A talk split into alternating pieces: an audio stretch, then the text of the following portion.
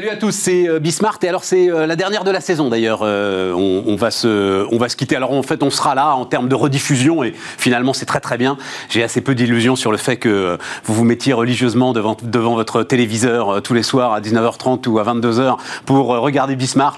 Il y a des tas de choses que vous avez loupées et donc voilà, durant l'été, on va vous redonner tout ça. Donc c'est la dernière de l'année et je suis absolument ravi en plus de passer la dernière de l'année avec alors celui, c'est pas lui, c'est l'institution qu'il représente en et qui est à l'origine de tant de nos commentaires.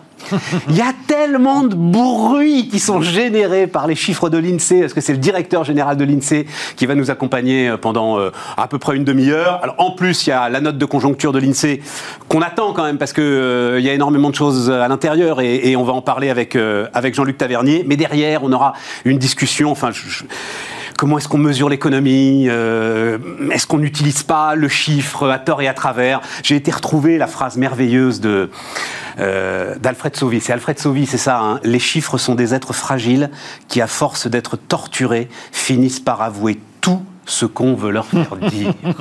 c'est magnifique. Hein. C'est joli. C'est magnifique. Bon, on va parler de tout ça. Après, un autre, alors, entrepreneur exceptionnel, il est déjà venu, Rafi Aladjan. Lui, je me demande comment il fait, c'est-à-dire qu'il lance une boîte par jour. Là, il va nous parler, c'est l'ère du post-web. Il faut prendre au sérieux tout ce que dit euh, Rafi Aladjan. Rafi Aladjan, il a commencé les objets connectés quand personne ne comprenait ce qu'étaient les objets connectés. Avant ça, il avait commencé l'Internet quand personne ne savait ce qu'était l'Internet. Et donc, si vous parle de l'ère du post-web et de la vie sans écran, euh, on va écouter ce qu'il dit. Et puis, euh, on terminera avec euh, Isabelle Saladin et un combat. Elle aussi, elle est déjà venue d'ailleurs. Combat très important en ce moment, ce qui va nous ramener vers la conjoncture. Sans doute pour beaucoup de chefs d'entreprise, les opérations de transformation sont très très importantes. Les aléas conjoncturels, les à-coups sont très importants. C'est sans doute, c'est tout le temps vrai qu'il faut pas qu'il soit seul, mais là sans doute encore plus. Et donc il y a l'idée de manager euh, intérimaire opérationnel euh, qui pourrait se développer pour aller filer un coup de main ponctuel sur des dossiers précis. Donc voilà, on verra ça à la fin de cette émission. C'est parti, c'est Bismart. Donc Jean-Luc Tavernier, directeur général de l'INSEE, euh, est avec nous.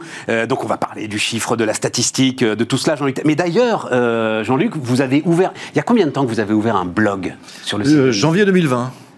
Il y, a, un an et demi. Justement parce qu'à un moment, vous vous disiez, on ne peut pas se contenter de, je vais le dire avec un peu de brutalité, de balancer des chiffres qui derrière nous échappent totalement et nourrissent un tel brouhaha. Deux choses. Alors, dans, l'ADN de l'INSEE, il y a le fait de ne pas balancer les chiffres. Hein. Il y a le fait de les, de les commenter, les contextualiser, comme on dit, de raconter une histoire, de faire le storytelling quand j'en parle avec les. Ça, toujours. Euh, ce qui a, ce qui a changé, c'est le marché de l'information. C'est euh, qu'on peut pas se contenter des relais d'opinion traditionnels, que la presse écrite, la presse audiovisuelle. Et donc, il faut aller euh, un peu sur les réseaux sociaux. Il faut un peu, il faut descendre dans l'arène parfois. Et surtout, il faut être réactif. Donc, le, le gros papier qui demande un mois de relecture, etc. J'exagère un peu mais le blog, ça permet d'être réactif, ça permet d'avoir un ton un peu plus libre, ça permet éventuellement d'aborder rapidement des sujets polémiques avant qu'ils gonflent. Ah oui, enfin avant qu'ils gonflent ou de les faire gonfler, parce que euh, ah, non, euh, ah bah, le, dernier qui est absolument passionnant. Enfin, si ça vous intéresse, allez sur le blog de l'Insee et allez lire, parce qu'en plus il est lisible. Le dernier qui a fait beaucoup de bruit, c'était celui sur impôts, taxes, services publics qui contribue. Alors, déjà, moi, la façon dont je vais le dire, j'ai noté le titre exact, j'allais dire qui profite. Non, qui contribue, qui bénéficie. Bref, l'ensemble de la façon dont. Euh, alors, voilà, impôts, prestations sociales, services publics, qui paie quoi, qui bénéficie de combien? L'impact de la redistribution. je peux vous raconter la genèse. Euh, c'est euh, au moment des, des, Gilets jaunes. Il y avait quelques sondages qui disaient que les trois quarts des Français disaient, pensaient qu'ils contribuaient plus au système qu'ils n'en profitaient. Euh, ça m'a frappé. Euh, et alors, euh, je me suis rendu compte que tout ce qu'on écrivait, c'était sur la redistribution par les transferts en, espèces. Ce qu'on s'est mesuré là où il y a, y a les impôts, les prestations là sociales. Où le là où le réverbère est clair fort, hein, c'est-à-dire les impôts, les prestations sociales, mais que la valorisation des services publics, et, que ce soit l'éducation nationale, la santé, ou même des trucs totalement régaliens comme la sécurité et la défense, ça c'était assez difficile à transcrire en, en, en agrégat monétaire, en équivalent monétaire monétaire. Et c'est ça qu'on a voulu faire. Et dans ces cas-là, on a bien quelque chose d'équilibré. On a l'ensemble des services publics payés par l'ensemble des prélèvements. et là, on se rend compte que c'est le contraire. Vous vous, engagez, vous vous engagez sur un calcul et sur des, des, des modes de calcul, donc mou dubitatif, je le décris pour ceux qui nous écoutent en podcast, euh, euh, qui, enfin, qui vous engagent dans un propos qui est un propos forcément polémique, euh, Jean-Luc. À un moment, je vais le dire comme je le pense, à un moment où toute une campagne électorale va se jouer sur le président des riches, que l'INSEE vienne nous dire la, la, répartition en fait de la richesse des Français est incroyablement euh, équilibrée euh, en France c'est un propos qui n'est pas anodin. Alors, il reste des inégalités, on ne les gomme pas tout à fait, et puis c'est quelque chose d'assez structurel. Mais, mais ce qui est vrai, quand on est dans, dans, mon job, euh, on sursaute tout, tout, le temps, parce que on ne peut pas parler des, des, inégalités dans ce pays sans dire qu'elles explosent. Et donc, nous, on a essayé d'expliquer de la façon la plus objective possible à quel niveau elles sont, euh, comment elles évoluent dans le temps, et, elles n'explosent pas de manière. Elles n'explosent pas. Elles existent, il y en a plus du côté patrimoine que du côté, euh, que du côté revenu. Il y a des problèmes d'inégalité des chances qui sont vraiment, vraiment cruciaux. Donc tout ça, on essaie, mais il n'y a rien à faire. C'est tellement facile euh, d'éditorialiser sur ça explose. Il y a, voilà, donc c'est un peu le combat. Alors on le traite dans les publications euh, qui ont suri depuis longtemps, et puis on le traite de manière un peu plus euh, déliée, je dirais, dans le blog. C'est intéressant. Même, alors, même sujet sur le chômage. Rentrons dans, le, dans, la note de conjoncture. Alors j'ai fait un peu de provocation, j'ai titré La crise, quelle crise? Les plus vieux se souviendront, album de Supertramp, on est à la fin des années 70, voilà, Crisis What Crisis. Bah, bravo, euh, voilà. La crise. Non, mais c'est quand même assez frappant. Moi, c'est sur le chômage où j'ai été. Euh, enfin, surpris, en fait, hein, euh, par ce que vous écrivez il n'y aura pas de. Enfin, en tout cas, dans l'horizon prévisible qui est le vôtre, hein, c'est-à-dire fin de l'année 2021, c'est ça, hein, Jean-Luc? Oui, Fin 2021. On sera sur un taux de chômage proche des 8%. Alors on peut toujours se tromper, hein. ça c'est notre prévision, effectivement, on est autour, euh, euh, la profession n'est pas forcément euh, des fanats d'humilité, mais moi j'essaye de temps en temps de la pratiquer, on peut se tromper. Mais notre meilleure prévision aujourd'hui, c'est effectivement, on est à 8,1 taux de chômage, on reste entre 8,1 et 8,2, donc chômage stable, pas de pic à attendre, mais d'une part, il, y a une, explication. La première explication que je donnerais, c'est que la catastrophe annoncée n'arrive pas. Voilà. Puisque l'argent public ne coûte pas grand-chose, de toute façon, si euh, ça devait vraiment se dégrader, on prolonge les dispositifs de, d'activité partielle, on prolonge les aides aux entreprises. Euh, oui, et, et, donc, ça où cette note est passionnante. Et d'ailleurs, euh, il y a énormément de questions méthodologiques que vous posez. On va y revenir. Mais vous prenez bien en compte l'arrêt programmé. Alors on dit en sifflet en économie, hein, ça va, ça va se décroître doucement de l'ensemble de ces aides. Et globalement, c'est une économie qui va encaisser le choc quand je lis la note de conjoncture. Globalement, c'est une économie qui a, en, euh, qui, a. pour l'essentiel apprécié le choc, qui va revenir à peu près à son niveau d'avant-crise.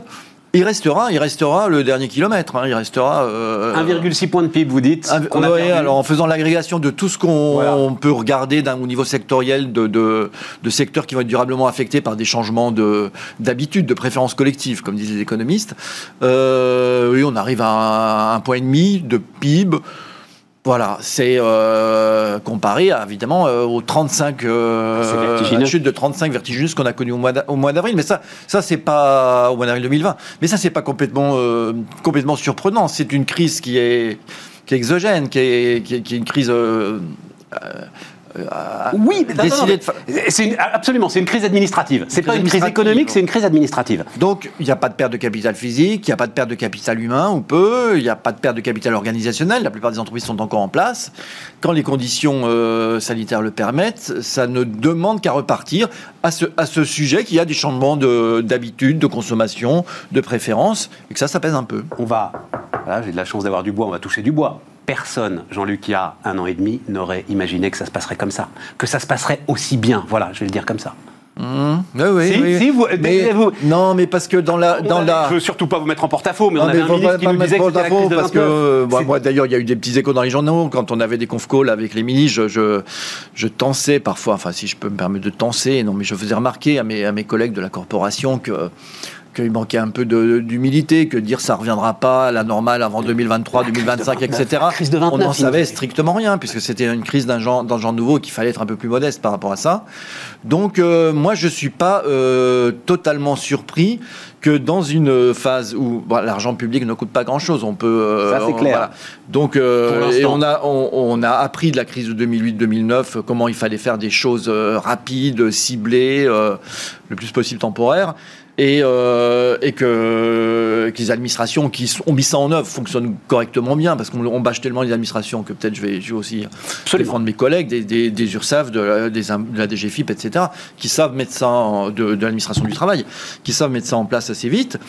Donc, euh, donc pas, de, pas de cas, c'est toujours tributaire des, des conditions sanitaires, on n'a pas fini mais pas vraiment de casse euh, définitive pour peu qu'on qu ait ce savoir-faire. Sauf, évidemment, vous l'expliquez très bien d'ailleurs, hein, sur, euh, alors euh, vous dites que ça représente à peu près 15% du PIB, l'ensemble des secteurs dont on a vraiment beaucoup raconté le, le, le, la crise, alors là pour le ouais. coup, les plus exposés, ouais. l'ensemble de la restauration, ah l'ensemble ouais. des voyages, etc. et tout, là oui forcément, oui, mais, mais, mais, à l'échelle macroéconomique en fait, ça veut dire, est-ce qu'on a le moyen de savoir si on a surpayé en fait? Parce que, ok, on, on, a payé, bien payé. Je pense que l'ensemble de ceux qui avaient un rapport psychotique avec la dépense publique vont quand même devoir y réfléchir un tout petit peu, quand même, sur euh, la façon dont tout ça s'est passé. Mais est-ce qu'on a surpayé? Bah, Je pense que ça sera difficile de faire le procès euh, de tous les dispositifs qui ont été faits transitoirement pour aider. Je pense qu'ils ont été co plutôt correctement faits, ajustés assez vite, genre le fonds de solidarité pour vrai. les indépendants. Euh, avec le souci des effets d'aubaine, mais je, finalement un arbitrage entre éviter les effets d'aubaine et malgré tout apporter le soutien sans trop d'emmerdement de, euh, administratif et bureaucratique. Un arbitrage que je, bon, je juge bien fait. Bon, euh, en, en, même temps, c'est, je je, veux pas porter forcément de jugement sur ces, ces questions de politique, mais là où euh, là il faudra voir comment comment ça quand la poussière retombera et que la marée euh, descendra, c'est il faut pas avoir mis trop de dépenses pérennes euh, à l'occasion de ça. C'est ça. Parce que, euh, mais tout, mais je, je, pense que. Mais globalement, tout ce qui a été, le, le plan de relance fait de façon exceptionnelle, ça sera même avec le recul historique, ça me sera, je pense, que ça sera difficile d'en faire le procès. Je pense que ça s'est pas mal passé en France, comme dans, dans pas mal de pays hein, aussi. Euh, on a beau, tout le monde a beaucoup appris de la, la crise de 2008-2009, hein, un petit peu, et, euh, et donc euh, tout le monde a été vraiment assez réactif. Et donc on va se retrouver 2021 avec 6% de croissance. C'est oui. votre prévision hein, sur, annuel, ouais. sur la, la, la on n'a jamais vu ça. C'est-à-dire, il faut, il faut remonter à. C'est quoi? C'est, On n'avait jamais fin... vu euh, un Non, mais c'est fin des années 60. Euh... Oui, oui, mais d'accord, mais ça. Mais ça, on s'en fout, vous dites. Oui, ça, c'est pas le sujet, évidemment. Mais ça... si, c'est le sujet, mais, non, ça. mais si, parce que c'est des entreprises qui savent pas ce que ça représente, en fait.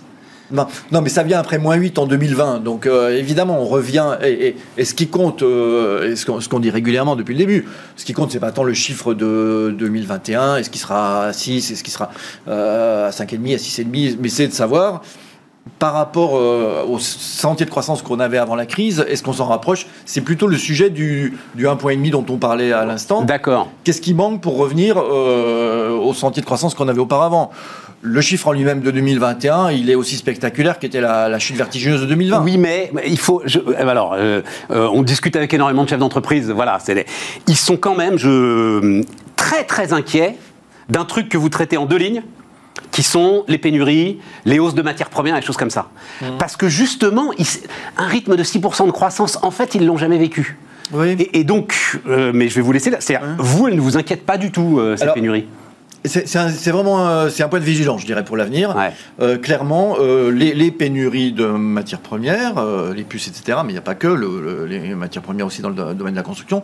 Et puis les difficultés de recrutement, recrutement qui ressurgissent quand même assez vite. Assez vite. Euh, on les avait connues avant la crise. Hein, 2018, 2019, on en avait pas mal dans certains secteurs de l'industrie, dans le bâtiment. Elles reviennent assez vite. Euh, pour autant, et c'est ça qui fonde un peu notre relatif optimisme là, dans, dans, dans, cette, dans cette note de conjoncture, quand on demande nous-mêmes aux, aux, entreprises, euh, les mêmes qui disent avoir des difficultés de recrutement ou des difficultés d'approvisionnement, euh, ça ne les empêche pas d'avoir pour l'avenir des perspectives de production très positives. Ouais. Donc oui, c'est un empêchement, c'est une gêne. Je ne crois pas que ça mette en péril le, la dynamique de, la, de cette reprise-là. Euh, je ne crois pas, mais il faut le dire avec un peu de modestie, si on en est capable, et en, en, en disant bien que c'est un point de vigilance. Donc, euh, croissance à 6%. Ok, on s'en fout, mais enfin quand même, moi, je vais la célébrer, cette croissance à 6%. Le chômage à 8,1, je crois, quelque chose comme ça. Enfin bref, euh, autour de 8. 8, 1, 8 euh, consommation des ménages hyper dynamique. Mmh. Investissement hyper dynamique. Qui n'a pas trop trinqué pendant la guerre. Et, et, et ça, c'est un point d'interrogation pour vous Aussi, oui. Oui, il y, y a trois pages très intéressantes sur mais qu'est-ce qui a fait que euh, les chefs d'entreprise, euh, alors que franchement, ils étaient perdus, oui. ont, euh, pas lâché l'investissement et n'ont pas désinvesti? Alors, à mon avis, on fera le constat que quand on aura tous les comptes des entreprises, puisque euh, donc avec le recul d'un an ou deux, mais euh, il y a beaucoup de choses en cause. Je pense qu'il y, a beaucoup d'investissements euh, de numérisation, clairement. On voit aussi hein, dans les, dans, si, je sais pas comment c'est le resto de votre resto favori ici, il y en a beaucoup qui en ont profité pour faire la rénovation. Donc les périodes de fermeture n'ont pas forcément coïncidé avec un gel, un gel des investissements et un gel de la réflexion sur l'avenir. Il y a ça, sans doute. Euh, il y a la mise aux normes aussi. Ouais, il y a, vous le dites, il y a le PGE. Euh, voilà, ils ont tiré sur le. Ils ont tous pris énormément de e, trésorerie et finalement ça s'est bien passé, ça se passe bien. Donc il y a peut-être les perspectives qui sont données euh, par le plan de relance, etc. dans l'industrie. Et... Donc oui, l'un dans l'autre. c'est pour ça que je disais tout à l'heure, pas, de perte irrémédiable de capital, ni humain ni physique, qui viendrait euh, entraver le. Et c'est alors ces fameux. Euh, d'ailleurs, euh, je crois que vous donnez pas le chiffre. Enfin, je l'ai pas vu. L'épargne forcée là des Français, ah, si, 100 milliards, 150 ah milliards, 200 milliards. Oui, oui. Oui, les chiffres on les a pas remis, mais enfin tous ceux qui sont donnés sont c'est comptable. c'est autour de ça. Oui, c'était à peu près 100 milliards en, en 2020, à peu près la même chose en 2021. Voilà, dépensé, pas dépensé?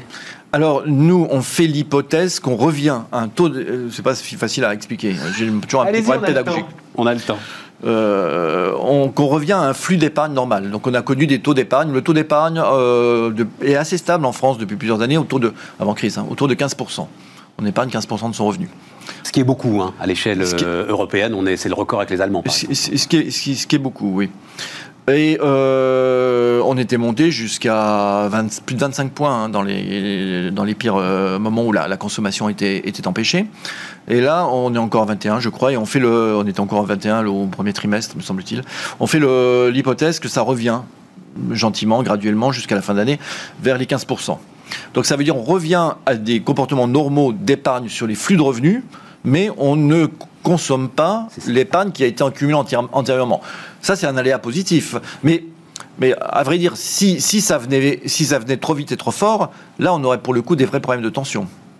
D'accord. Et puis, euh, ça, ça, peut aussi, il y a beaucoup de, biens qui seraient euh, importés, parce que quand on consomme à la marge, absolument, ça peut être euh, des choses qui sont, qui sont produites par le. Ça peut, enfin, c'est. c'est souvent. C'est souvent. C'est souvent. C'est souvent. C'est souvent. C'est souvent. C'est souvent. Euh, aléa positif, ouais, vous avez donc effectivement, euh, et vous le dites bien, et alors c'est la, question que je vais vous poser, c'est euh, comment on mesure tout ça, mais, mais, vous dites bien, ah oui, non, quand même, j'ai pas. Euh, attendez, sur quoi vous dites Ah oui, sur l'emploi quand même, parce qu'on a parlé de l'emploi très très vite, mais vous dites, les équations habituelles ne sont plus utilisées. Ah bah ça fait partie des. Ah bah oui, mais vous dites, ah mais bien sûr, mais c'est. Bah, non, une équation traditionnelle d'emploi, le premier facteur déterminant, c'est la valeur ajoutée. Euh, regardez l'an dernier, on a eu euh, moins 8 points de PIB et on a eu moins, virgule, je ne sais plus, quelque chose d'emploi. On n'a pas fait 6 points et demi de gain de productivité comme ça d'un seul coup d'un seul. c'est juste que l'emploi a baissé parce que ça a été pris en, en, charge, par, le, par, le, chômage partiel, et, etc. Donc dans ces cas-là, il ne faut pas essayer de faire tourner l'équation, il faut la débrancher et, euh, et, attendre que, que ça se calme et qu'on revienne à des comportements normaux. Là, mm. là tant que c'est administrativement aussi tributaire de de, mesures comme celle de, l'activité partielle, c'est pas la peine de faire tourner son économétrie euh, comportementale traditionnelle. Mais alors, et, justement sur sur ce truc de dingue là qu'on a traversé, comment vous arrivez à le mesurer? Tout le monde a été très fier, enfin tout le monde, tous ceux qui, euh, tout le monde, tous ceux qui s'intéressent à l'INSEE, ont été très fiers. je pense que vous-même avez été très fiers finalement d'une certaine euh, rigueur de vos chiffres au moment où tout s'est arrêté. Vous avez été parmi les premiers à les sortir. Oui, les, premiers, je crois. Euh, Il faut tout revoir de fond en comble en urgence pour essayer de sortir quelque chose d'à peu près cohérent? Oui. Euh, il y a deux choses. Il y a, d'une part les, indicateurs traditionnels, la, remontée d'informations qui est beaucoup sur des sources administratives, des sources fiscales, des, euh, ça continue à fonctionner, mais c'est, ça, ça, a des délais, c'est, lagué, comme on dit dans notre jargon. Euh, et donc là, ce qu'on a décidé au mois de mars 2020, on avait une grosse note de conjoncture de 150 pages qui était prête. On courait après l'actualité au moment où la pandémie arrivait, ça arrivait en Lombardie, etc. Et toutes les, enquêtes se dégradaient. Donc j'ai dit à mes, équipes, on va arrêter ça et on va faire une espèce de note de nowcasting, hein, toujours notre jargon, de euh, tous les 15 jours, on va essayer de prendre la température de où on en est. Et on avait de sauter donner rendez-vous la première fois le 26 mars 2020, c'était très tôt. Et moi, j'ai eu la main qui tremblait, hein, de, de, de faire l'édito à ce moment-là, parce qu'on était, on a dit moins 35, ce qui ça devait être moins 30, mais enfin, l'ordre de grandeur était le bon. Ah euh, on a dit moins 35 points de PIB, on était les premiers au monde. Il n'y a pas beaucoup d'instituts statistiques qui ont fait ça. Vous savez ce que je pensais à ce moment-là? Je pensais qu'il faudrait jamais publier un chiffre comme ça. Alors moi, j'ai dans mon édito, si désespérant. Vous, si vous l'avez lu, j'ai expliqué pourquoi j'hésitais à le publier. Euh, et, et, je me suis dit que cette information, je pense que j'ai raison, cette information était mieux que ne pas donner d'information du tout. Et que, Sans doute. Voilà. Euh, aussi, l'hésitation, à l'époque, on comptait les morts. Donc, se dire, on revient dans le débat public avec des histoires de PIB, alors qu'on est en train de compter les décès. Ce qu'on fait aussi à l'INSEE, on, on, a, on, recense les décès euh, chaque jour et chaque semaine. Donc, c'était aussi un peu cette prévention-là que j'avais. Mais alors, bon, comment on a fait on, a, on a beaucoup, on s'est beaucoup aidé de partenaires qui ont tous bien bossé. Hein, les fédérations professionnelles, certaines entreprises, le, la Banque de France qui, qui nous a aidés. Et, euh, et, puis on a euh, pour la première fois fait appel à, ces fameux indicateurs haute fréquence. Euh, donc en particulier, ce qui a vraiment beaucoup aidé à fiabiliser le chiffre, c'est d'avoir en temps réel les chiffres de transactions de carte bleue. donc ça, c'était une source de données que on guignait depuis pas mal d'années. Et puis c'est compliqué, il y a des questions juridiques, financières, etc. Et là, le GIE Carte Bleue, pour ne pas le nommer, hein, qui est le pool des banquiers de la place, euh, a été euh, extrêmement réactif et a dit euh, dans la crise, dites-nous ce dont vous avez besoin on vous fait les, extractions et on, les exploitations et on vous donne les chiffres. Et alors c'est ça le champ vers lequel vous allez, en fait, ce que vous appelez euh, les... Vous avez dit quoi Les statistiques haute fréquence? Les, les, indicateurs haute fréquence. Les indicateurs haute fréquence. C'est-à-dire qu'on va être de plus en plus branché sur le temps réel, euh, Jean-Luc Tavernier, pour... Euh, oui et non. oui, c'est un outil de plus dans la panoplie qui, a, qui démontre un domaine de validité évident quand il y a des gros chocs. Quand on se demande si on est à 0,1 ou 0,2 de croissance le trimestre, euh, tout ça est quand même assez bruité, euh, ça n'évincera pas nos, mesures traditionnelles faites de remonter. Euh. vous voyez, c'est vraiment un truc en plus, très très pertinent quand, on a, quand il faut prendre la, magnitude, l'ampleur, l'ordre de grandeur d'un choc. Un peu moins quand on est dans le, dans le régime courant, en espérant qu'on y retournera quand même, un truc plus routinier. En espérant qu'on y retournera. On n'a pas les montagnes russes. Dans ces cas-là, ces indicateurs-là, sont, euh, on continuera à les faire parler, mais sans doute qu'ils seront, euh, ils seront un peu trop bruités pour, euh, pour nous aider autant. Alors, on y retournera, mais et je voulais, on, va, on, va finir là-dessus. donc, on a traversé tout ça. Vous avez moins 30, moins 35, là, les plus 6 et tout. Quand, comment est-ce que vous regardiez les polémiques ahurissantes qui pouvaient y avoir trimestriellement sur on va être à 3,1, ou on va être à 2,9, ou on va être à 2,8, etc. Est-ce que là, euh, euh, vos chiffres ne prennent pas parfois dans le débat public une importance démesurée euh, Si, enfin, je ne sais pas si je le dirais de manière aussi lapidaire, mais, mais clairement, mais nous, on essaie quand même de. Moi, j'ai beaucoup envie d'améliorer la culture un peu statistique et économique, y compris des jeunes. J'essaie de travailler avec l'éducation nationale. Bon, mais euh, je ne sais pas si ça donnera. Mais enfin, on, essaie de faire des choses parce qu'il y, y, a à faire dans le pays. Bon cours. Et parmi les sujets, il y a, l'idée de ne pas prendre au prix de la lettre. Euh, voilà, de savoir que euh, ce qui compte, c'est l'ordre de grandeur. Et que combien de fois j'ai vu qu'on se battait pour un dixième. Mais oui. Alors que. Et, des heures de débat à la télévision pour un dixième. Et puis nous, il nous arrive après de réviser. Qui sera corrigé en plus après. Ah, il nous arrive de réviser. Mais bien sûr. Euh, bien sûr. Donc, euh, oui, oui, euh, clairement, est-ce que ça va nous aider à prendre un peu de distance? J'en suis pas sûr. J'en suis pas sûr. Regardez le 6, est-ce que c'est 5,5 6... Euh, voilà. je, vous ai, je, vous ai pris au, je vous ai pris au piège. Ah non, non, non. 6, c'est la, croissance chinoise. 6, je veux, je veux m'en réjouir. Voilà. Euh, on s'est tellement désespéré du moins 30 qu'on doit se réjouir du 6. Non, mais si ça pouvait nous aider à prendre un petit peu de, de hauteur, de distance et de, avec les chiffres. Et, et nous, euh, bon, ben, bien sûr qu'on se publie le PIB, on en parle énormément, mais on publie des tas d'autres choses qui parfois sont. Euh, alors, cette étude là euh, dont vous parliez sur la redistribution, euh, bah, c'est quelque chose qui aurait presque pu passer inaperçu. il, a, fallu un ou deux journalistes qui. Ah oui, mais c'est pas passé inaperçu. Et, et, donc, on, oui, oui, clairement, il y a, y a, un biais parfois dans, dans ce qu'éclaire le réverbère. Et euh, on fait tellement de choses. Euh. Alors ça fait deux fois que vous faites référence à cette phrase qui est merveilleuse. Donc je le dis, je sais plus qui, mais je le dis très très vite. Qu'est-ce que vous faites? Je, Donc sous un réverbère, un gars qui cherche un truc. Cherchez vous, vous, cherchez quoi? Vous cherchez vos clés. Mais vous avez perdu où Là-bas. Ben alors allez chercher là-bas. Non, c'est là qu'il y a de la lumière. C'est ça le truc, hein. Voilà. Ouais, un peu, oui. Oui, donc il faut vraiment combattre ça. Euh, et, regardez, on parlait. Allez, regardez le réel. On parlait de ces questions d'inégalité. Euh, il faut vraiment mettre l'accent sur quelque chose qui est, qui est beaucoup plus difficile de documenter que les inégalités statiques de revenus, c'est les inégalités des chances. Et ça, c'est euh, parce que dans, ce pays, on a énormément de progrès à faire. Hein. Peut-être d'ailleurs, vous le dites d'un mot, alors on n'a plus le temps, mais la question de la productivité aussi est importante. Et vous dites oui, sans doute, euh, on, a des gains de productivité avec la, digitalisation, euh, mais alors on ne sait pas mesurer l'impact de l'arrêt de l'école, quoi. Là, oui, et puis un peu de, oui, de la formation professionnelle. La perte de, capital humain, vous dites. Oui, la perte. Oui, ça, c'est notre langue. Bah oui, oui. Bah. Je, oui, alors euh, je, ne sais pas. Je, suis père, comme je vous disais avant l'émission de 3. Je sais pas si c'est aussi euh, clairement, il y, a un petit quelque chose. Jean-Luc, vous êtes père, mais justement, dans le cadre de l'égalité des chances, euh, je pense que les enfants de Jean-Luc Tavernier ont sans doute euh, des conditions pour euh, suivre l'école à la maison. Euh, oui, oui, oui, plus favorables que d'autres.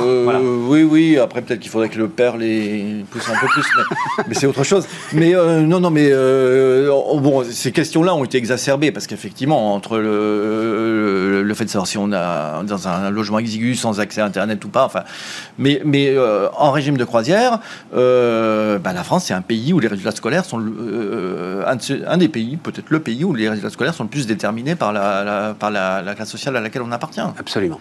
Et ça, c'est, euh, ça devrait être, euh, à mon avis, plus insupportable que, que de savoir si euh, le taux de pauvreté a augmenté d'un dixième ou si l'indice de Gini a pris 0,01. Voilà. Ça devrait être notre sujet, matin, midi et soir. Merci Jean-Luc Tavernier. C'est moi. Merci beaucoup d'être venu me voir. Donc le directeur général de l'INSEE était notre invité sur Bismart. On repart les amis, et donc avec euh, Rafi Aladjian qui est avec nous. Bonjour euh, Rafi. Bonjour Stéphane. Je le disais euh, en sommaire, il faut écouter Rafi Aladjian. Je vais le refaire. Alors vous, vous, êtes venu déjà il y, a, quelques mois avec une autre boîte, on en reparlera d'ailleurs, parce qu'à un moment je me demande comment vous faites pour voilà, être à ce point productif. mais donc vous faisiez, je vais le refaire le truc, vous faisiez Internet avant Internet, vous faisiez les objets connectés avant les objets connectés. Et là donc quand j'ai lu que nous entrions dans l'ère du post-web. Je me suis dit, je vais inviter Rafi pour qu'il me raconte ce que c'est que l'ère du post-web, dont, si tout va bien, tout le monde parlera dans 5 ans. Alors, c'est quoi l'ère du post-web, Rafi? Bah, L'ère du post-web, c'est euh, le moment où euh, où on aura de l'information partout, tout le temps et de manière superposée. C'est-à-dire qu'aujourd'hui, on a l'impression qu'on a de l'information partout, tout le temps, mais en fait, on l'a dans notre poche, on l'a dans, notre écran, euh, sur notre écran, et à un moment donné, on s'arrête, on fait le plein d'informations, on, se le met dans la tête et on repart. Enfin, la, métaphore qui marche fonctionnement, euh, qui, qui, marche très bien et qui est d'ailleurs pas une métaphore. Souvenez-vous, avant, quand on prenait la route, euh, on s'arrêtait sur le bas-côté, on ouvrait sa carte, euh, on regardait le trajet qu'on voulait faire, on, essayait de se souvenir de tout. Alors à ce moment-là, je vais tourner à droite, à ce moment-là, je vais tourner à gauche, etc. Et donc on, on emmagasinait plein d'informations en se disant que ça va être utile, que ça, etc. Et ensuite, on se mettait à conduire et on essayait de se rappeler l'information. Et après, le GPS est venu. Le GPS, c'est le premier outil post-web, si vous voulez. Et où j'ai juste l'information au moment où j'ai besoin. J'ai pas besoin de savoir quel est tout le parcours. C'est qu'à ce moment-là, à ce tournant-là, j'ai besoin de savoir qu'il faut tourner à gauche et j'ai cette information-là. Et cette information se superpose par rapport à l'action que je suis en train de mener, qui est conduire. Je vais d'un point à un autre. Et donc, on va passer de cet âge aujourd'hui où même avec notre téléphone, et on a l'impression que c'est super moderne, mais c'est super moderne, mais c'est juste un Minitel qu'on a dans notre poche. Euh, à un moment où, cette information va être faire partie de la vie. Elle, elle, va se superposer à ce qu'on est en train de faire, la juste information au moment où on est euh, euh, en ce moment, et etc. Donc c'est ça le post-web. Très clair. Et vous dites, contrairement à ce qu'on pensait, c'est pas par les lunettes que ça va se faire, c'est par les, euh, les écouteurs et les oreilles. Vous dites le, le alors comment il s'appelle l'AirPod est un game changer. Voilà, c'est. Alors, pendant il y a eu un soir, enfin, il y a souvent comme ça dans la vie un moment où, de, où vous dites vous avez une espèce de révélation, etc. C'est comme ça que ça marche, euh, Rafi, de temps en temps? Oui, j'en ai eu quelques-unes dans, ma vie, etc. Donc voilà, mon chemin de Damas, c'était un dîner avec mon copain Félix, euh, qui est vieux comme moi, et il me dit, regarde, maintenant je porte un, euh, une aide auditive, c'était en 2017. Euh, avant l'AirPod et, et, je suis fasciné par cet objet, cette prothèse auditive qu'il porte. Ce truc est minuscule, a un petit fil, euh, a une batterie qui dure 16 heures, etc. Et il me dit, ben, j'entends à la fois le bruit ambiant et le bruit qui est amplifié par ce truc qui est sur dans mon oreille.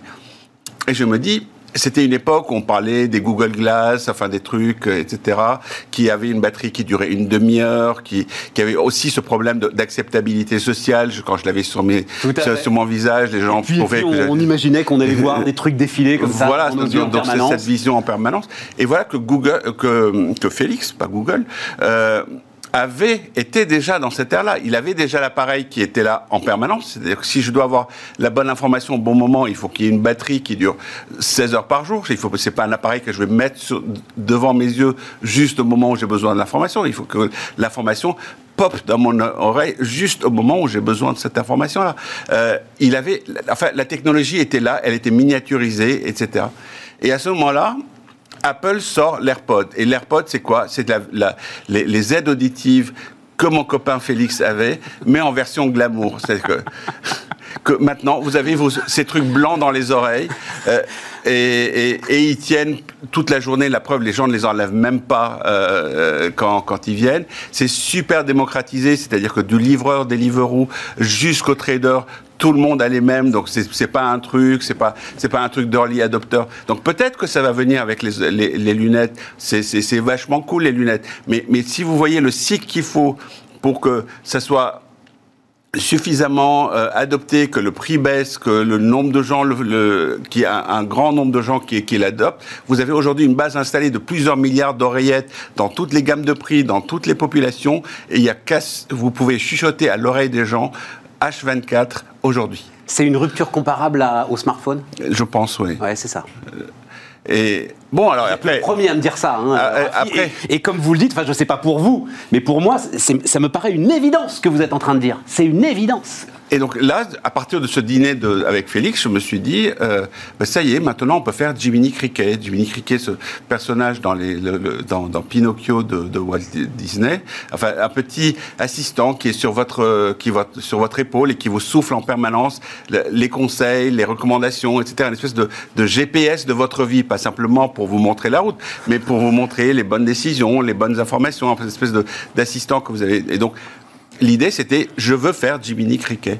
Euh, et donc, euh, Bon, le problème, c'est que c'est pas facile à faire. Et, et, et un jour, j'ai rencontré ce jeune homme qui s'appelle Stéphane Dadian, euh, qui a 27 ans, euh, et qui, qui, était dans la Silicon Valley, travaillait avec des gens qui étaient dans l'intelligence artificielle. Parce que le problème, c'est ça. C'est qu'à un moment donné, vous avez cette idée pour faire quelque chose, mais, mais pour faire un truc comme ça, il, vous faut la Dream Team pour le faire. Parce que moi, personnellement, je sais rien faire du tout, à part euh, des élucubrations.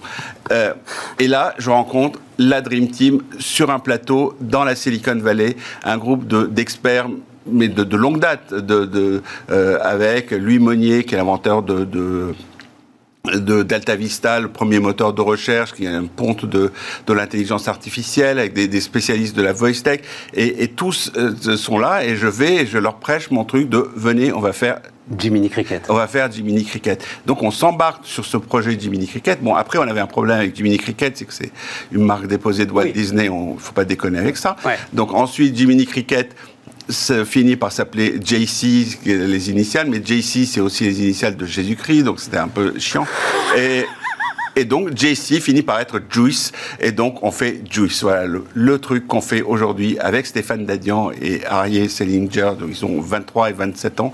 Euh, c'est euh, alors mais qu'est-ce qu'on met met dans le GPS de la vie? Alors une fois qu'on a cette cette vision et qu'on dit OK. Et, et, c'est vrai que c'est bluffant quand même le nombre de gens qui se baladent maintenant avec. Euh, non, tout à fait. non seulement ils se baladent avec, mais ils les enlèvent pas. C'est ça le truc. C'est que ça devient de plus en plus une prothèse.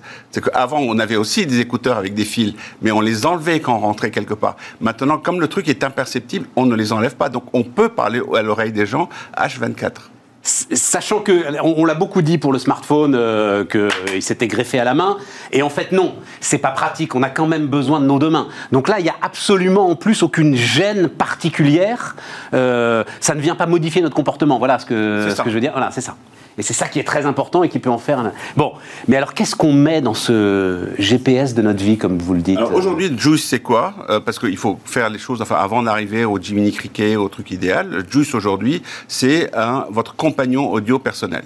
Donc on est à la première étape, le truc est sorti le 8 juin, il y a, ça fait que trois semaines, euh, euh, etc.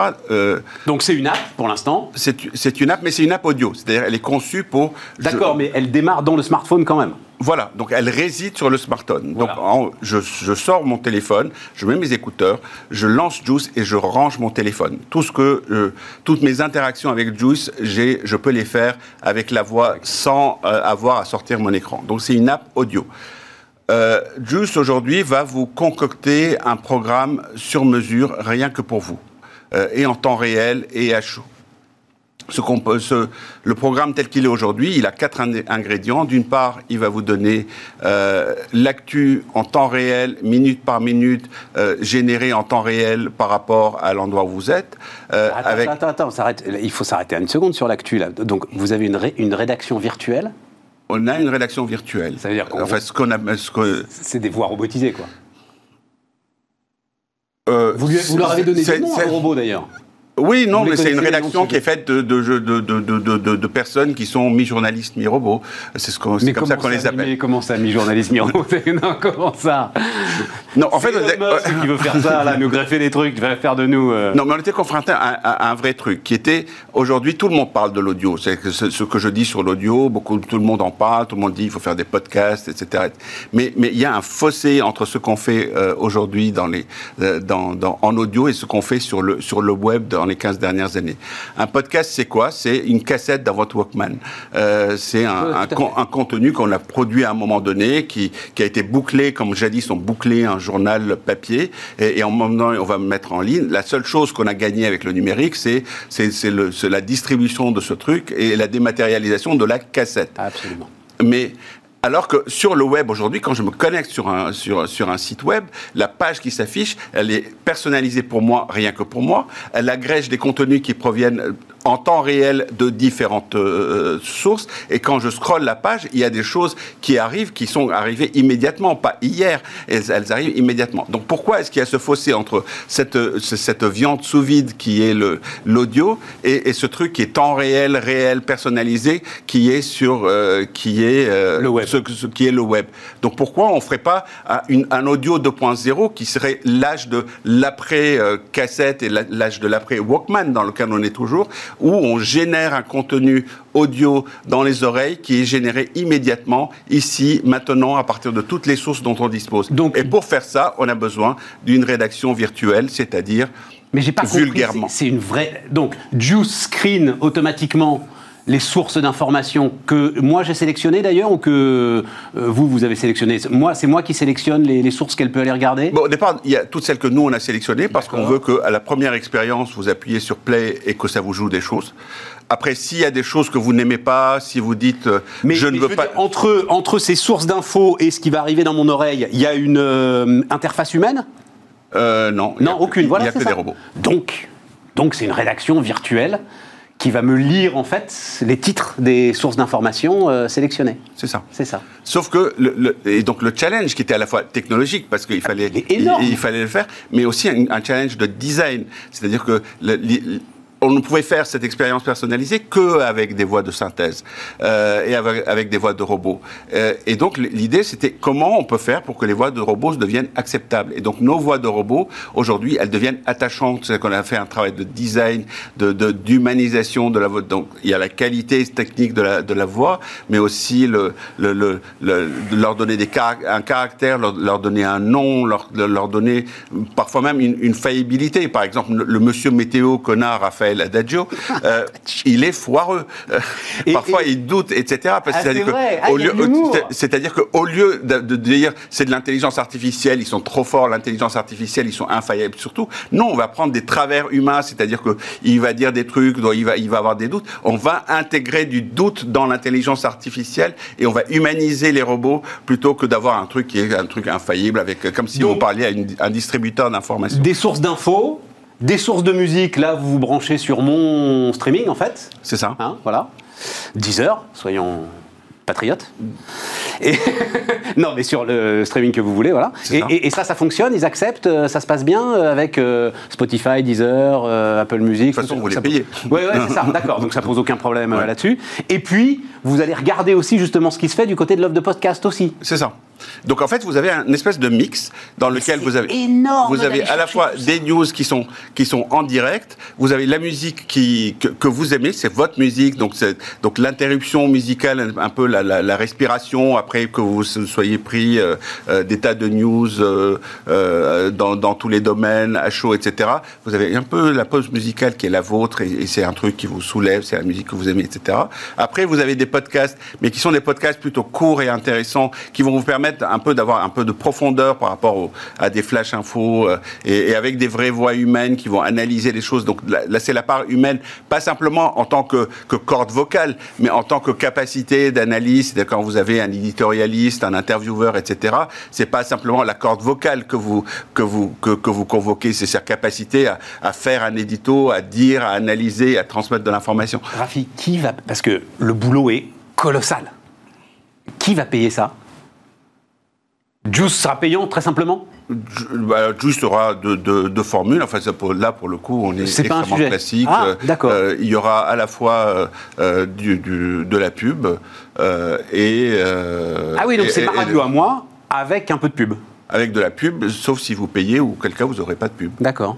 Et, Euh, et- de, de ce point de vue-là, on n'a on n'a pas beaucoup euh, innové. Alors, enfin, il y aura- après, il y aura des, des, des, des, des- formules aussi euh, euh, pour les pros dans lesquelles on, on, on, screen euh, sur un domaine. Si vous, si vous êtes euh, analyste dans les semi-conducteurs, on vous fera votre revue de presse sur les semi-conducteurs à la radio et comme ça, sur votre chemin au truc, on vous aurait screené toutes les infos et vous arrivez en ayant, euh, euh, en ayant les trois trucs importants qui font que euh, ben, vous allez commencer à écrire votre analyse du matin euh, euh, à chaud. Mais, mais ça, c'est la moment- première étape. Ça, c'est la première étape. La, la vision, ça reste du mini cricket. C'est-à-dire qu'au fur et à mesure, il y a aussi les extras, c'est-à-dire que des, des services personnels qui s'intègrent au milieu de, de, de tout ça, qui font qu'au fur et à mesure, euh, le, le truc va devenir de plus en plus personnel, ça va être de plus en plus votre compagnon.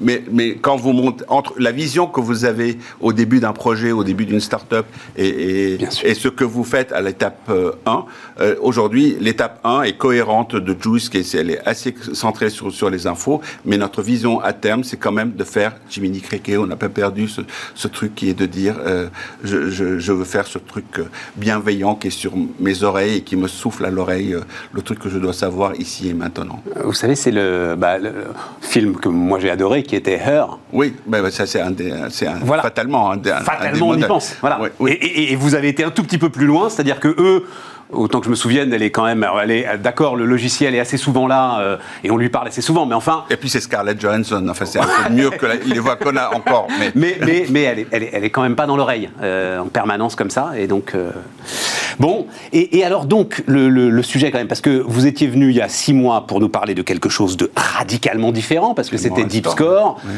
C'était, bah alors pour le coup, là, un, un élément dont on parle très très régulièrement, qui est le- le- l'empreinte environnementale, euh, sociale. sociale de l'ensemble des activités, produits, etc. qu'on veut faire.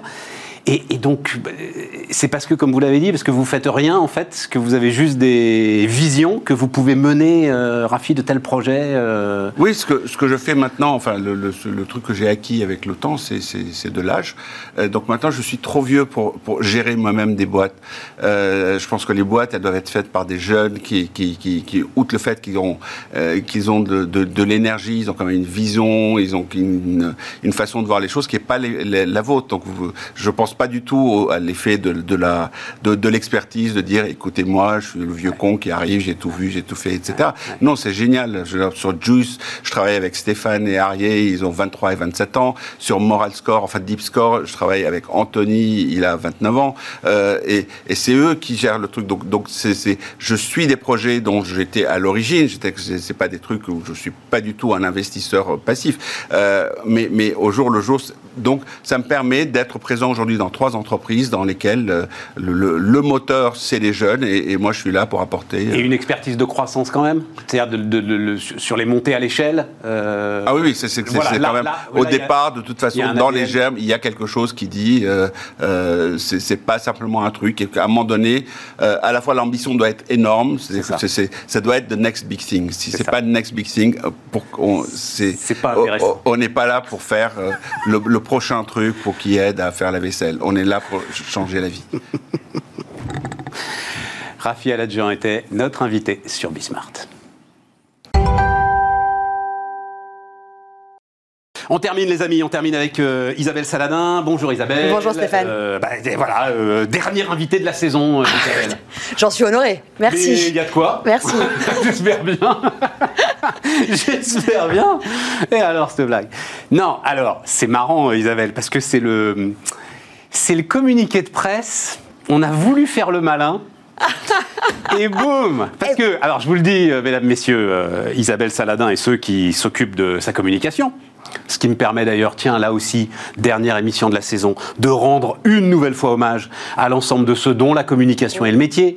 Et mesdames, messieurs, les chefs d'entreprise, vous savez maintenant qu'il faut aller prendre la lumière, vous savez qu'il faut communiquer, ne le faites pas vous-même. Voilà. Il y a des gens dont c'est le métier. Après, vous discutez avec eux, il y a des trajectoires multiples, il y en a des bons, il y en a des mauvais, Super il y en a des excellents, il y en a des pourris, mais c'est un métier. Pourquoi est-ce que je disais ça Et donc oui, communiqué de presse. Et donc Isabelle Saladin, hein, il y a une semaine, il y a une semaine, m'envoie le truc. Les chefs d'entreprise ont besoin d'un Didier Deschamps. Mmh. C'était ça. Oui, mais alors je, je, confirme, mais vous allez voir, je confirme. Oh non Ah mais non, mais si. Parce que c'est rigolo que vous disiez ça, parce qu'on est entre nous et c'est la dernière de, de la saison. Euh, donc Claire qui vous a envoyé ça, évidemment, la grande professionnelle de la communication. Et je suis bien d'accord avec vous sur le fait qu'il ne faut pas le faire tout seul, chacun Ah, son métier. Euh, et justement, elle m'a appelé après en me disant. On a parlé de Didier Deschamps, t'as vu le match Bah oui. T'as vu le match Bah oui, j'ai bien, j'ai bien vu le match, ouais, jusqu'à la fin. Les, les- les experts sont à peu près unanimes à dire que c'est quand même grandement de sa faute. Et lui, moi quoi, qui voilà. soutiens à fond en plus l'équipe de France, imaginez bien comme j'ai regardé le match jusqu'au dernier tir au but. Eh ben oui, mais non. C'est-à-dire que oui, effectivement, euh, dans- dans l'i- dans l'idée du communiqué de presse, c'était de dire celui qui l'a déjà fait, qui, qui mieux de placer que celui qui l'a déjà fait ça. pour venir aider un chef d'entreprise sur le terrain, ça. comme Didier Deschamps, pour venir aider l'équipe de France. Et là, on se retrouve face à une situation on va dire, effectivement, c'est un échec. Premier degré, on dit c'est la catastrophe. Effectivement, il y est pour quelque chose. Effectivement, je pense que la liste des raisons, et, et je suis pas la spécialiste Non, non, de est pas football, je vais les laisser faire. Mais c'est bien encore plus dans l'adversité, parce que là, on peut dire que ça va être dans l'adversité, que l'expérience de Didier Deschamps, et là, je mets mon billet, va faire la différence pour l'Euro, euh, pour, pour le Mondial 2022. Parce que là, il faut avoir de l'expérience C'est intéressant. pour Isabelle, cette prise des gamelles, alors, pour pouvoir euh, aller de l'avant. Rentrons tout de suite dans ce dont on va parler, c'est-à-dire donc c'est ce que vous appelez des operating partners. Ouais. Euh, et donc en gros, c'est des gars qui euh, viennent épauler le chef d'entreprise. Alors, c'est des gars, ou, ou des Ah, femmes. oui, oui, bien sûr, enfin, c'est un terme générique, pardon. Qui viennent épauler le chef d'entreprise pendant quoi? 6, 9 mois, un an? Alors, pendant le temps qu'il faut, on va dire entre 6 et 1 an, après plus c'est pas le sujet, réellement comme un copilote, c'est-à-dire celui qui l'a déjà fait, va venir aider son père, PAIR, sur le virage que lui-même a vécu plusieurs fois, c'est-à-dire en, en connaissant bien les conséquences, hein, perso, financières, managériales, business, EBITDA, enfin tout ce qui va bien. Et là, il va venir comme un copilote. On est vraiment dans le système pilote-copilote. L'aider, lui éviter tous les écueils que lui-même a fait, qu'on a fait nous-mêmes, pour aller plus vite, pour rebondir plus vite, pour structurer plus vite et pour atteindre les résultats. Oui, mais c'est là où l'exemple de Didier Deschamps est effectivement très intéressant. Et on va pas parler foot. C'est si tu refais toujours la même chose, en fait, tu te plantes. Oui. Donc, cette expérience du operating, euh, comment vous l'appelez Partner, operating partner. Operating partner. Euh, il faut pas non plus qu'il applique les recettes qu'il avait appliquées il y a 4 ans ou 5 ans dans sa boîte. Ça, c'est évident. Il va justement éviter aussi les écueils, parce que les écueils, c'est souvent les mêmes. hein. Quand on est entrepreneur, quand on a affaire à une situation, par exemple, de structuration, ok, pour rebondir face à une situation comme on connaît, croissance externe, ça, c'est la... la liste est longue, chez Ouais, nous, on en a ouais, fait un ouais, paquet.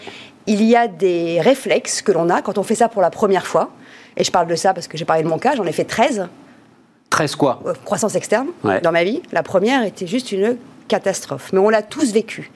Parce qu'on a des réflexes voilà, qui sont propres à, à la première fois de faire ça, qu'on va justement éviter de faire au chef d'entreprise. Nous, on met les mains dans le cambouis. Et ça, ça Oui, change pas, Isabelle. Ça change Ah pas non. de génération en génération. Non. Par exemple, on nous parle là des nouvelles générations, machin, tout ça. Non, non. Je vois, je vois aujourd'hui les, euh, les, les pères qu'on copilote. De vous à moi, ils ont entre, euh, je sais pas, je crois que le plus jeune, il a 27 ans. Voilà, jusqu'à 65. Ouais, le panel est large. hein. Au moment où Ah je bah vous parle, sûr, on a une petite vingtaine en fait de copilotage sur toute la France. Donc c'est assez large. Les réflexes, sont... c'est pas une question d'âge. Non, en fait. non, je pensais le, le, La le réflexe. techno, le, le sujet, le marché est une question d'âge, ça c'est vrai. Euh, le moyen d'attaquer, de communiquer, on parlait de communication, de faire du social selling, du marketing, euh, toute cette partie-là ou de créativité change. L'entrepreneuriat, c'est-à-dire le chef d'orchestre que doit être le dirigeant, d'assumer, et ça je le vois, euh, les conséquences personnelles, financières d'équipe. Alors là, je vous assure, de 27 à 70 voire plus, c'est la même chose. C'est l'humain en fait, donc c'est exactement la même chose. Et les écueils, on fait tous les mêmes. C'est-à-dire que quand j'ai- créé ça, j'ai commencé toute seule, comme vous le savez. Aujourd'hui, on est une 10 operating partners plus équipe de support, 14 personnes. Et en fait, quand on parle de nos histoires, bon, alors, on a les mêmes, hein. Qu'on soit homme, femme, petit, grand, euh, jeune, moins jeune, 40, euh, 60. on a- Toujours les mêmes écueils aux mêmes endroits. C'est ça. euh, Ce qui change, c'est les marchés, ce qui change, c'est les usages. D'accord. Mais c'est pas Et du ça, tout le métier d'entrepreneur. et- euh, oui, et ça, à la limite, le marché, l'usage, etc. et tout, ça reste le boulot du chef d'entreprise. Exactement. Voilà. Et bah, Ouais, on va surtout ça, pas lui. Et on n'est pas Oui, calife oui, à la place du calife. Oui. Et souvent, on nous dit mais est-ce que vous êtes euh, organisé par secteur d'activité? Eh ben non, justement. Juste- Si, si l'entrepreneur ne connaît pas son secteur, là, on va avoir un autre pro- problème. Ouais. Mais qui n'est pas un problème de copilotage ou euh, de pair. Là, c'est un vrai problème de pourquoi il a monté une entreprise où il ne connaît pas le secteur. Ça, c'est un autre sujet. On n'est pas là pour remplacer le chef d'entreprise. Ouais, on est là ça. Ah oui, et même pas. ah oui, oui, non, c'est intéressant ça. alors, si on connaît le marché, tant mieux, parce que vous imaginez bien qu'à 10 serial entrepreneurs, l'écosystème commence à être un peu Oui. gros. Oui, Donc, évidemment, oui, on aide, et souvent on apporte aussi des clients aux clients des autres. Enfin bref, ça c'est notre mode de fonctionnement. Mais notre valeur ajoutée est sur le virage qu'on est, en train de- qu'on est en train de vivre. Ok, là il y a un problème sur le modèle économique. L'exemple d'hier, euh, on va prendre très simple, je ne donnerai pas le nom. Euh, on a un problème de modèle économique. Ça fait euh, trois ans qu'on plane à 4 millions. Avant la crise, après la crise. Donc là, il y a évidemment un problème de modèle. Ça veut dire qu'on a atteint un plafond de verre. On ne parle pas du secteur particulièrement. Alors, il peut y avoir un sujet de secteur. On parle d'un sujet de modèle, de modèle économique. Est-ce que le modèle, il est hybridé? Est-ce qu'on n'a qu'une source de revenus? Combien on en a en Encore parallèle? les hybrides. Oui, euh, mais, mais c'est la, ré- c'est la réalité. Ah bah, on Parce qu'on a, on a, on a souvent ce réflexe depuis des années chez nous, Européens, et Dieu sait comme je suis chauvine, comme beaucoup le savent, mais euh, un produit, une source de revenus. Un produit, une source de revenus. Alors qu'on est dans un marché mondialisé et tous ont un produit, 18 sources de revenus. Mm. Et c'est là où il faut le mettre en place. Et souvent, le plafond de verre, c'était le cas d'hier. Là, on ne parle pas forcément du secteur, on est dans l'industrie, tu vois. Euh, On est dans Charles l'industrie. Becbédé, j'y pense là, mais Charles Becbédé, Ouais. formidable entrepreneur quand même, hein, Ouais. m'avait dit il faut toujours être à un croisement. Il faut toujours être à un croisement pour pouvoir prendre deux directions en fait. C'est exactement ça. Voilà. Et encore, euh, je vais compléter ce que disait Charles. On va en rajouter plus. Plus Oui. le temps passe, plus aujourd'hui on est à. Oui, mais tu risques de te disperser, il faut faire attention à ça. Moi j'aimais bien cette image de, Alors, de, de croisement. C'était. Si, euh, si- si- si on regarde les anglo-saxons ou même les asiatiques, ils en sont à plus. C'est pour ça que je dis Ouais, ça. d'accord. On est dans un marché mondialisé, qu'on le veuille ou pour pas. pouvoir pivoter beaucoup plus facilement. Et s'il y, a un pouvoir co- et s'il y a un ou une Covid, je sais plus comment on dit aujourd'hui, ça change, Une. mais une Covid. Non, il faut dire une. Non, parce qu'hier on m'a dit que c'est un. Bon, bref, Covid. Mais non, le D c'est disease, c'est la maladie. S'il y a un virus, qui arrive, euh, supplémentaire, ça évite justement que tout s'arrête. Ça évite que tout s'arrête, quel que soit le secteur d'activité. Il Euh, euh, y a un sujet particulier sur lequel donc vous publiez un livre blanc, Oui. voilà, etc. Oui, le premier en France. Mais il y a un sujet, ouais. Parce qu'aux US, c'est très connu en fait. L'operating vrai ah, partner existe depuis la crise de 2008 aux États-Unis. Et c'est euh, pas, un- encore une fois, c'est pas du management de Ah transition. non, non, non, pas du tout. Euh, c'est pas du fonds d'investissement, c'est pas. Non, voilà. non, non. C'est Euh, vraiment une nouvelle catégorie. Exactement, c'est un peu on- de- de- comme le plan blanc des hôpitaux, tu sais, quand on a rappelé les- ceux qui l'avaient déjà fait. Ouais, ouais, ouais. là, c'est réellement ça, c'est les serial entrepreneurs qui viennent aider. On appelle aussi les managers de transition. Là, on est dans l'équipe opérationnelle avec les managers de transition, qui sont des spécialistes du commerce, du marketing, de la finance, souvent. C'est les DAF de transition. L'operating partner, il travaille vraiment avec l'entrepreneur, en fait, le chef d'entreprise. Et euh, tu insistes sur le fait qu'il y a un problème particulier qui est intéressant. Donc euh, là, on vient de discuter euh, pendant une demi-heure avec le directeur général de l'INSEE. Voilà, on est quand même. Bon, enfin, lui, il dit non, en fait, euh, ça va. Ça, franchement, tu pensais toi aussi qu'on serait dans une aussi bonne situation Allez, il y a un an et demi? Enfin, c'est. Elle est, elle est particulière. Bah, J'en parlais Mais- avec des administrateurs, tu vois, qui se posent la même question. Des administrateurs judiciaires qui me disent, mais qu'est- je- je- logiquement, c'était la cata, on n'a pas un dossier. Quand est-ce que la vague va arriver? Alors là, pour le coup, il faut qu'ils regardent Bismart. Eh ben, je- parce que leur patronne, Sonia Arroas, qui Ouais. Est la patronne de l'ensemble des. Alors, ça s'appelle des juges consulaires, Ouais. est venue quand elle a été élue. Ça devait être au mois de février. euh, et elle m'a dit, là, comme ça, elle m'a dit il n'y aura pas de vague. Il n'y a pas de raison qu'il y ait de vague. Elle l'avait parfaitement. C'est intéressant, ça. Oui, et pourquoi? Ça va aller tout à fait dans ton sens. Elle dirige sept boîtes. Elle a monté sept entreprises qu'elle dirige en même temps. Donc voilà, ça va dans ton sens. On est ex- non, mais c'est le- le- la, situation. Elle est, je, je pense qu'il y a beaucoup, encore, il y a encore des gens qui sont un peu bloqués par la situation. D'ailleurs, je vois beaucoup de chefs d'entreprise qui me disent je pars en, je pars en juillet en vacances, c'est une voilà, première. C'est là où c'est important, quoi. C'est une première, et c'est vraiment là, il faut y aller à plusieurs. Le regard externe, voilà. C'est- maintenant en fait. Et, et d'ailleurs, on le voit en toute honnêteté depuis, euh, allez, deux trois mois. Ah oui, la- la- l'activité, ça, on est limite, voilà. Euh, parce que justement, les dirigeants ont réellement compris que ce soit les startups, il n'y a pas de règle en fait là. C'est vraiment les startups, les PME ont réellement compris que c'est maintenant. C'est plutôt la, vague, il faut la surfer maintenant. et- et est-ce que cet operating partner, parce que ben, hier soir, je discutais avec un certain nombre de chefs d'entreprise, Ouais. tous ont conscience qu'il va falloir se transformer. Euh, oui, ça a été un choc de transformation en fait, et on l'a beaucoup dit. c'est le- accélérateur. D'accélérateur. Mais en même temps, euh, il y a 6% de croissance, il y a euh, la tête dans le guidon, il y a les pénuries à gérer, il y a tout ça, etc. Et, tout. et donc, toi, tu imagines un truc où l'operating partner, justement, il est là sur la gestion du quotidien pendant que le chef d'entreprise peut réfléchir. euh, Ou l'inverse. Ou l'inverse. Ah bah non, c'est le chef d'entreprise qui doit Non, non, réfléchir non. à sa Il y, a stratégie. il y a beaucoup de chefs d'entreprise qui. euh, nous, nous, on les juge pas, on est très ouverts et on sait ce que c'est. Toi aussi, d'ailleurs, tu sais ce que c'est. de- Et, et- et beaucoup. Non, parce que non, pas forcément. Pas après des questions de génération, on en parlait tout à l'heure. Ok, on va où Où est-ce qu'on peut aller? Qu'est-ce qui va se Mais passer? c'est lui qui doit le Eh décider, ben, il y en c'est a- personne d'autre. bah, le monde est tellement en train de changer. Moi, je le juge pas encore une fois. Les plus jeunes ne se posent pas la question. Ils disent Est-ce que tu peux nous aider dans l'opérationnel On a des virages à faire. Il faut que je m'occupe du reste. Tu as raison. Et d'autres. Et là, on a affaire à des PME traditionnelles, Ouais. familiales, Ouais. Qui du coup, le, le- le schéma, si tu veux, qui existe depuis 100 ans, 150 ans, parce qu'il y a quand même des entreprises françaises qui sont là depuis très très longtemps. Pour moi, je le considère un peu comme la révolution industrielle. Je n'étais pas né, bah, tu vois, c'était. Oui. On est au même moment. Changer de schéma. euh, bah, déjà, il faut savoir ce qui existe comme schéma. C'est pas si simple. C'est pour ça que je juge pas. Et je dis, ça peut être complètement l'inverse. Et c'est pour ça que dans un cas pareil, tu vois, on met en- c'est le serial entrepreneur, ceux qui sont plus digital, qui ont créé des startups, qui à l'inverse, contrairement à ce qu'on peut imaginer, vont dans ces PME pour justement les aider à, ok, transformer, mais ça veut dire quoi en fait au final? Bien. Operating Partner, on va suivre ça. Merci euh, Isabelle. Merci Stéphane. Isabelle Saladin, donc, euh, était euh, notre dernière invitée de la saison Merci. sur Bismart. Oh, que d'émotions. Et donc, euh, on se retrouve évidemment à la rentrée, les amis. Bonnes vacances.